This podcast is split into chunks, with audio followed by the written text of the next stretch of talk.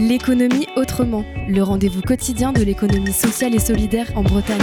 Où est-ce qu'on se trouve aujourd'hui Aujourd'hui, on est sur la ferme de Boudiguin euh, au collectif Tomahawk. Alors, le collectif Tomahawk, c'est quoi Alors, à l'origine, c'était un collectif de musiciens. Euh, Aujourd'hui, c'est bien plus. On a construit une salle de concert. euh, on est un centre ressources pour les musiciens aussi. euh, on fait des, plein d'actions pour le développement euh, du territoire euh, parce qu'on est un milieu rural. Voilà, c'est un, c'est un, un endroit où il y a plein de- d'énergie qui se, qui se rencontrent et ça donne plein de choses chouettes. Euh, bonjour, je m'appelle Paola. Je suis responsable de la vie associative au collectif Tomahawk qui est responsable des bénévoles au festival. C'est combien de bénévoles, du coup, euh, Tomahawk? Euh, alors au festival, on a 550 bénévoles. Euh, ça fait quand même un bon nombre.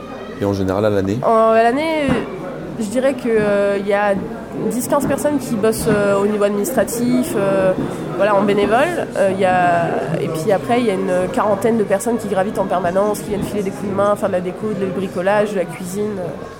Il y a un peu un côté grande famille. Ouais, ouais. Et dans les familles, il y a toujours des problèmes, et du coup. Mais du coup, moi, c'est mon taf, ça va être de, de rassembler cette famille-là parce que bah, il faut faire de la médiation et rassembler les gens. euh, ouais, rassembler les gens. euh. Pour que finalement le projet convienne aussi à tous. Oui, voilà, c'est toujours euh, une grande problématique. Euh, on organise un festival en septembre qui, rassemble entre 10 000 et 12 000 personnes. Euh, c'est vraiment un moment où c'est une grosse fête, on appelle ça notre grosse kermesse. Il y a des concerts, de l'art de la rue, des artisans, des marchés d'assaut, tout ça. Enfin, c'est vraiment super sympa. Euh, moi, j'aimerais bien le faire en tant que festivalière, ce festival-là, parce qu'il est vraiment chouette. euh, Il y a une bonne ambiance et c'est un, un moment où il y a plein de types de personnes. Il y a des punks, des chasseurs, des grands-mères, des, des familles avec des enfants. Et du coup, c'est un moment vraiment chouette euh, pour ça. Qui crée du lien, finalement, sur Ouais, le ça crée du lien et ça fait se rencontrer des gens qui ne seraient pas rencontrés et qui parler des gens qui ne seraient pas parlé. Donc c'est vraiment chouette. Et là, du coup, ce lieu, c'est quoi? Où on est?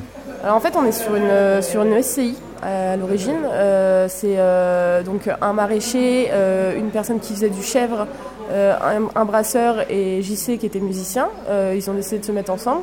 Ils ont décidé de- donc ils ont construit tout cet endroit-là. Ils ont euh, ils ont le terrain, ils ont construit euh, la salle. Au fur et à mesure qu'ils ont des moyens, ils continuent à construire. Et, euh, et du coup, ouais, voilà, c'est une, SCI. euh, et Tomahawk, c'est le volet culturel de la SCI euh, actuellement. Donc, vous organisez beaucoup d'événements dans... Bah alors les travaux sont pas encore terminés. Comme tu vois là on vient de finir la porte, les, les fenêtres de ce côté-là elles sont pas finies donc du coup on commence, à, on organise quelques concerts mais c'est pas encore officiellement ouvert et fini. Et dans, l'idée, qu'est-ce qui se passera ici une fois Ouais, que ce sera bien fini?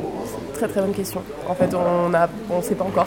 Vous avez On- le lieu, on, est il faut en, les voilà, aider. on est en train de réfléchir à ça sur euh, quelle est l'envergure du, projet après, comment. euh, Comment on organise ça Si on organise des Fesnos, euh, il y a un festival métal, donc le brasseur il organise un festival métal ici. En fait, il se place plein de trucs et c'est aussi un lieu où il y a plein de possibilités de création. Là, tu le vois en, en salle de, de- de concert, mais il y a une semaine, c'était un gros atelier de bricolage pour faire la déco du festival. Euh, Dans une semaine, euh, ce sera sans doute le bordel et euh, voilà, c'est pas, ça, bouge tout le temps. Quoi. Ce reportage a été réalisé par la Corlab. Retrouvez-le en podcast sur corlab.org.